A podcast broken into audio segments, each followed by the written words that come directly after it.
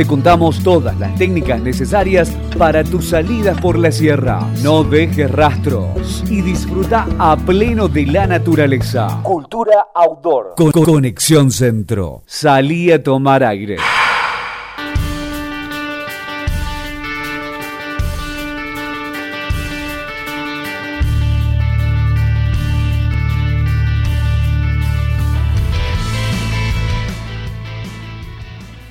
Hola, hola, ¿cómo estamos? Todo muy bien.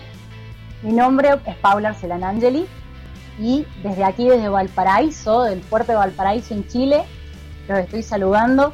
Estamos saliendo en vivo en este momento también por Facebook Live, por si alguien, eh, algún conocido está viendo, quiere eh, complementar también eh, la, escucha de radio por, por Facebook con alguna imagen. Em, soy técnica en turismo aventura, eh, a dos pasos de recibirme de licencia en turismo, eso es un gran logro. Maestro no deje rastro. Eh, y bueno, les traigo acá muchos tips, muchas cosas lindas que vamos a tener en, los próximos programas, en este también en particular. Vamos a hacer una introducción, ¿eh? una introducción a lo que es la historia del turismo, el turismo aventura, y cómo, cómo se viven ¿no? los, los, los distintos desafíos dentro de nuestra carrera y dentro de nuestro eh, mercado laboral. Así que bueno, quédense con nosotros y ya vamos a comer. Cultura Outdoor por Conexión Centro. Salí a tomar aire.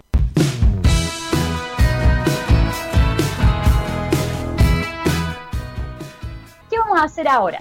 Vamos a hacer, como les decía, una introducción y les quiero contar un poco sobre la historia del turismo. ¿Dónde nacemos? Bien, porque de todas maneras el turismo aventura, el ecoturismo, todos esos turismos de los que nosotros nos gusta, eh, desarrollar, son nuevos en realidad, son bastante, bastante nuevos en comparación con las otras tipologías de turismo más tradicionales. Entonces, nuestra, nuestra idea de hoy es poder introducirlos a la historia. Eh, contarles básicamente que eh, en China y en Egipto ya, en la época de los emperadores, en la época de los faraones, ya se practicaba el turismo. Pero era algo más de la alta alcurnia, ¿verdad? Era algo más de las personas que tenían muchos recursos y básicamente estaba eh, ligado más, más que nada a comercio, a, expansión territorial, a conquista, etcétera. Eh, después, en algunos lugares, en algunos eh, pasajes del Antiguo Testamento, para aquellos que hayan leído la Biblia o los que les interese, también tenemos algunos vestigios de viajes que se hacían entre los algunos pueblos, eh, siempre con la misma intención. De poder conocer, eh, de poder intercambiar económicamente eh, y poder, también algunas veces algún intercambio cultural se hacía. Em, también, quien, quien también mencionaba que los viajes eran buenos para el alma, era Sócrates, ¿bien? Este filósofo que les decía a sus estudiantes que ellos tenían que viajar, tenían que viajar, tenían que dedicarse a, poder contemplar el mundo porque en base a eso ellos eh, iban a poder cultivarse y poder absorber mejor los conocimientos. A partir de eso, eh, el turista, digamos, más, más, más conocido para nosotros sería, es el, aquel de alta alcurnia, el joven de, de mucho dinero, que pertenecía entre, entre los siglos XVII y XVIII. Bien, estamos hablando de 1600, 1700.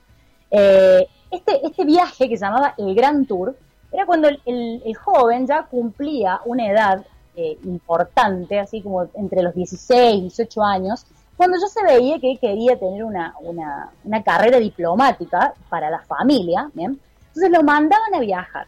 Y este gran tour duraba, este viaje de estudio, pongámosle, duraba entre dos y tres años. ¿eh? Este joven se movía por las distintas capitales de las distintas eh, distintos países de Europa, conociendo a, los, reyes, conociendo a algunos, algunos señores feudales probablemente, eh, y siempre para codearse, ¿no? Codearse con gente de, de, alta gama. ¿Para qué? Porque como él cuando volviera a su, a su familia, cuando volviera a su ciudad, él se iba a dedicar a la carrera política. Entonces necesitaba sí o sí poder conocer el mundo de esa forma. Ustedes saben, aunque el día, el día de hoy, la carrera de diplomacia se hace, ¿verdad? Y los, los, diplomáticos hablan como cinco o seis idiomas, conocen muchísimo de historia y geografía. Bueno, Antes, como no existía para ir a estudiar esa carrera, se tenía que mandar a este joven a viajar dos o tres años justamente para eso.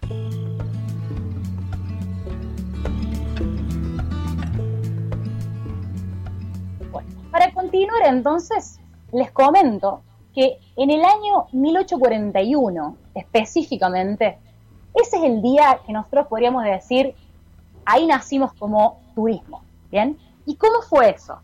Un señor británico de nombre Thomas Cook.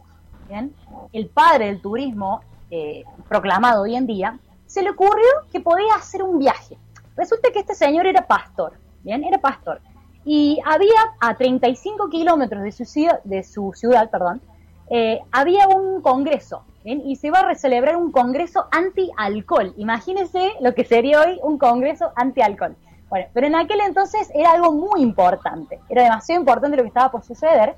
Entonces él dijo, bueno, ¿qué voy a hacer? Voy a juntar toda esta gente que necesita transporte, que necesita alimentación y que necesita alojamiento y eh, los voy a llevar. Entonces se mandó, bien se mandó de una, pero no se mandó con 20, 30 personas, se mandó con 500 personas. Ese fue su viaje inaugural, bien. Ese día nació, nacieron en realidad las agencias de viaje. Eh, lo más interesante de esto de que ese día, digamos, después de que volvió de su viaje, él no ganó mucho en realidad, no ganó demasiada plata, pero a él no le importó, porque era, era sumamente visionario. Eh, la verdad que es un genio.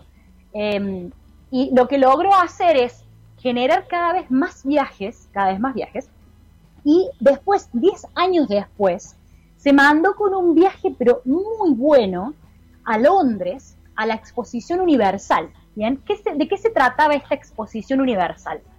Era un lugar donde se juntaban eh, grandes, eh, grandes inventores, eh, grandes personas que habían contribuido a la industria y era como una exposición de decir, mira, todo esto es lo que es el ser humano, ¿bien? Esto es la civilización. Em, entonces, diez años después, él dijo, bueno, yo quiero llevar a esta gente a la Exposición Universal de Londres, y se mandó con un viaje, y escuchen esta cifra, de 165 mil personas.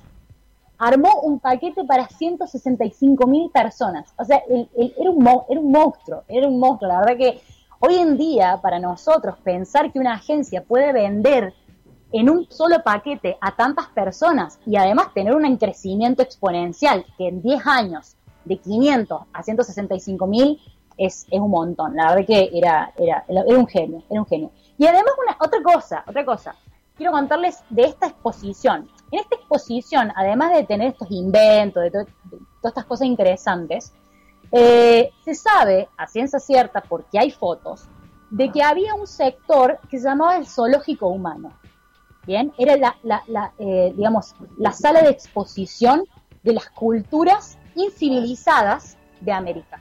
Bien, seguramente a lo largo de la, historia han, podido escuchar que muchas veces se llevaban a los Selknam, a, a los Yamanos, Yamanas, Kaweshkar, a mapuches, se los llevaban a Europa para poder mostrarlos. Bueno, estos eran los lugares a donde se mostraba. Entonces ponían, le armaban con una chocita, le armaban así como si fuese una, una locación de filmación, ponían a los aborígenes uno al lado del otro y las personas europeas podían pasar, sacarse una foto y seguir con el recorrido.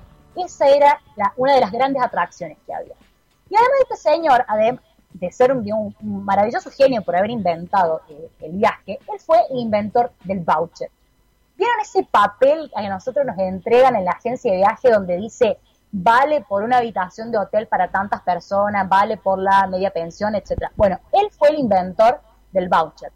¿Cómo lo pensó? Lo pensó de la siguiente manera, dijo, ellos no pueden llegar al hotel a pagar con plata, con dinero, porque si no, esa plata me la pierdo yo. Entonces voy a inventar un cupón donde diga válido por mi, eh, mi estadía. Y entonces así fue como empezaba a, eh, relacionarse los clientes con el hotel y eh, este mismo, digamos, empresario con las cadenas de hoteles.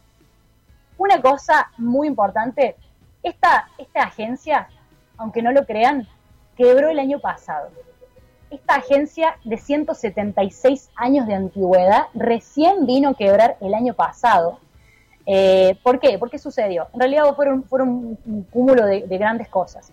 El tema, digamos, el, problema que había, no se acuerdan, entre China y Estados Unidos con respecto al, combustible, eh, y también la, creciente, el creciente uso de Booking.com, Despegar, etcétera. Eso hace que se melló la, economía de las agencias a grandes, de grandes escalas y en este caso ella eh, quebró. Bueno, si no hubiera quebrado el año pasado, hubiera quebrado este año por el coronavirus, pero le llegó la hora básicamente. Pero duró muchísimo. Aplausos para esa, ese genio que la verdad que eh, realmente se, se, ganó el, el, título de eh, padre del turismo. Cultura Outdoors. Te contamos cómo acampar, cómo hacer una fogata, dónde dejamos la basura y todas las técnicas necesarias para cuidar nuestro ambiente. Cultura Outdoors con Conexión Centro. Salí a tomar aire.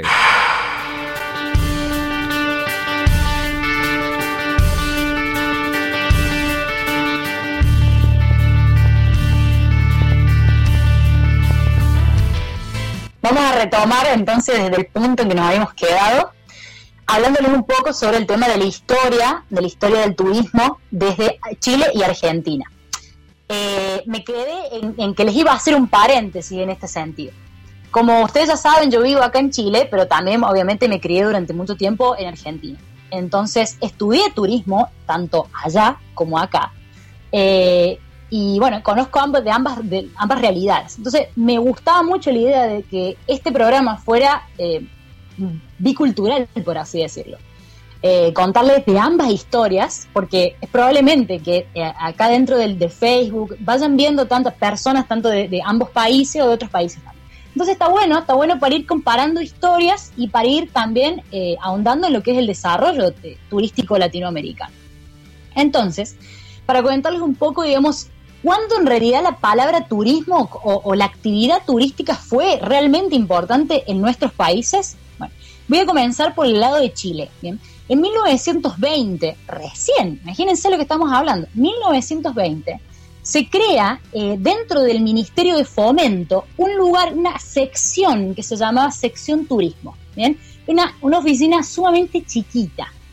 A lo largo de los 100 años que van, van a haber pasado de la historia chilena, desde, desde en ese momento, de 1920 hasta el día de hoy, eh, pasó del Ministerio de Fomento al Ministerio del Interior.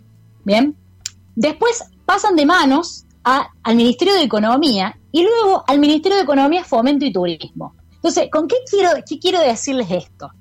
Que eh, el problema que nosotros tenemos dentro del turismo, o el que, teníamos en realidad, era que no encontramos una casa propia. Eh, es una actividad tan diversa eh, tan, tan multifacética, por así decirlo, que en realidad el término, el término correcto se llama transdisciplinaria. Nos tocan tantas, eh, tantas disciplinas que es muy difícil, ¿verdad?, darle, darle un lugar en, una, en un ministerio que no sea el nuestro propio. Como se habrán dado cuenta, bueno, como les, les mencioné, Ministerio de Economía, Fomento y Turismo. O sea, recién ahora, hace un par de años atrás, se tiene un ministerio propio en Chile. En Argentina pasa más o menos lo mismo, pero más turbulento todavía. Ustedes saben lo que la historia, digamos, de, Argentina es bastante, bastante dinámica, por así decirlo. Eh, em, en este caso, en este caso, eh, en Argentina parte 20, 20 años más, 20 eh, años más tarde que en Chile, parte en 1940, con la Comisión Nacional de Turismo que pertenecía a la Dirección de Parques Nacionales. Imagínense, o sea, hagamos como, como una, una comparación. Primero en Chile pensaban que era de fomento.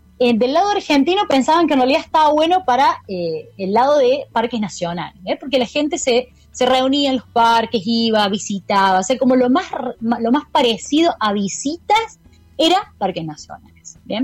Después, a partir, digamos, de un par de años, años después, pasa al Ministerio de Obras Públicas.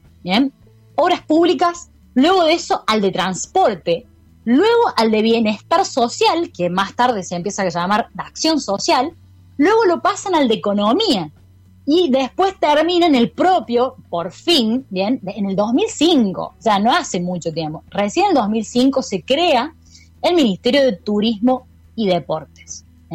Recién ahí nosotros vamos a tener este, un lugar propio para nosotros, una casa propia del turismo. ¿bien? En el próximo blog, que sea dentro de un rato más, les voy a hablar sobre el tema de los, de los desafíos que tiene nuestra carrera, e incluso los tiene el día de hoy. Imagínense antes, ¿no? El problema que era de encasillar esta, esta mm, actividad tan dinámica en alguno de estas casas, llamémosle ministerio. ¿bien? Em, hay una cosa muy particular que lo que yo quiero hacer es eh, eh, hacer la comparación, ¿bien? Ustedes vieron que la cantidad de ministerios que le mencioné de Argentina y de Chile. Bueno, obviamente en Argentina nuestra, nuestra, nuestra historia versus a la de Chile siempre ha sido como un poco más turbulenta, bien, más, más desordenada. Chile en ese sentido, hasta el día de hoy, es como un poco más ordenado un poco más, eh, que, le hace caso a las normas administrativas, un poco más de una línea. Eh, pero ¿hasta qué punto es, de una sola línea? ¿Bien? ¿A, qué costo es de una sola línea? Eh, ustedes saben bien que el año pasado, en octubre del año pasado, inició el estallido social, que se llama, el estallido social chileno, en el cual eh, fue, fue, un, hito, la verdad fue un hito en la historia chilena, porque ese día es como que se destapó la olla, muchachos, se salieron todos los trapos al sol. ¿Y eso cómo afecta al turismo? Voy a hacer un programa especial hablando de eso, eh, porque es, un tema muy extenso, demasiado extenso, pero como para contarles, así como un spoiler, por así decirle, este, cómo se pueden solucionar los problemas cuando hay eh, temas sanitarios, como por ejemplo esta la pandemia, o temas sociales sin resolver, eh, ¿cómo podemos desarrollar la actividad turística? ¿Es, ¿Es, es, un golpe al turismo o no? Bien, entonces hay que pensarlo por ese lado. Hay un loco que es, yo le digo, el segundo Thomas Cook, porque cuando empecé a investigar, la verdad que me, pareció maravilloso lo que hizo, que el año pasado, entre octubre, noviembre y diciembre, que fue lo que eh, duró el, el, estallido social chileno, eh, el loco dijo, bueno, a ver, yo estudio turismo. Eh, el turismo había bajado muchísimo, muchísimo, porque la gente tenía miedo de venir, pero había otros que eran más, más avesados, ¿verdad? Eran como mucho más osados. Entonces se inventó, imagínense, se inventó el tour por las manifestaciones. Como ya hubo un momento que las manifestaciones que, de la gente que salía a la calle a cacerolear estaba tan, eh, tan esquematizado que había una agenda, había una agenda de marchas en distintos lados. Entonces él tomó esa agenda y creó el Tour de la Revolución Chilena. Entonces, lo que hacía era ofrecer a través de Airbnb a los extranjeros un pack en donde él los llevaba, los guiaba a, las manifestaciones, les daba una, botella de agua, mineral y les daba antiparras, por las dudas que ninguna bala loca les llegara a la cara este, y, así los extranjeros se podían meter dentro de la cultura eh, revolucionaria chilena. es muy interesante. Eh, este, esto va, se, merece un programa aparte, lo vamos a tener. Eh, pero bueno, más o menos parece ese, ese estilo de, cosas que me gusta renombrar de, la historia, ¿verdad? Cómo el turismo, cómo nosotros a través de los años nos tenemos que curtir, por así decirlo, y generar Mm, cuero chancho, como se dice acá en Chile, eh, eh, cuero duro para poder eh, enfrentar, ¿verdad?, las cosas el día a día. bueno, con respecto a la, educación, a la educación, ¿cuándo se comienza con todo esto? ¿Verdad? Porque estamos hablando de una actividad que al fin y al cabo no tenía una educación formal. Tardó muchos años, muchos años en poder generarse las carreras. Recién a partir del 1960, tanto como en, Argentina y en Chile tuvieron bastante, bastante cercanas una de la otra, se crean las primeras carreras, las, carreras técnicas y universitarias. Acá en Chile se puede mencionar a la, Universidad Austral y a INACAP, como las dos precursoras. Ellos tomaron el modelo suizo, ¿bien? Se tomó el modelo suizo de, para enseñar y en Argentina se tomó más el modelo español. Esas como las, diferencias que tienen. Les cuento básicamente cómo es, al día de hoy tenemos diferencias de, educativas en, Chile y en Argentina, porque este, en Argentina cuando nosotros salimos del secundario, ahí nomás tenemos el terciario, que es el nivel superior, o tenemos la universidad. Bueno, acá en Chile existen dos instancias anteriores a la universidad. Salís del secundario o de la educación media, que se llama acá, para entrar a un, a un este, centro de formación técnica o a un instituto profesional o a la universidad. Bien, este centro de formación técnica y este instituto profesional vienen a ser como el equivalente del terciario nuestro. Acá sacar una, carrera técnica en turismo es eh, eh, tardas dos años, dos años y medio. Eh, no quiere decir que te pasen menos materia o que tengas menos tiempo que en Argentina. totalmente lo contrario. De hecho, acá es lo que se hizo, se, se mejoró, ¿verdad? Porque tenemos la misma cantidad de horas que un técnico en Argentina en menos tiempo. Porque acá, yo cuando estudié el técnico en turismo aventura, em, tardamos, eh, claro, dos años y medio y teníamos de lunes a sábado clase. Incluso de lunes a sábado, hasta los sábados a la mañana, recuerdo que íbamos a clase. Entonces, la verdad que eh, se, se supo utilizar muy bien el tiempo. Después tenemos las carreras las profesionales que duran cuatro, cuatro años y medio, bien, y las universitarias que también tenemos turismo, esas llegan a durar cinco años, bien, son bastante largas, son como licenciaturas largas, eh, y que, son bastante buenas, bastante buenas. Te contamos todas las técnicas necesarias para tus salidas por la sierra. No dejes rastros y disfruta a pleno de la naturaleza. Cultura outdoor. Con Conexión Centro. Salí a tomar aire.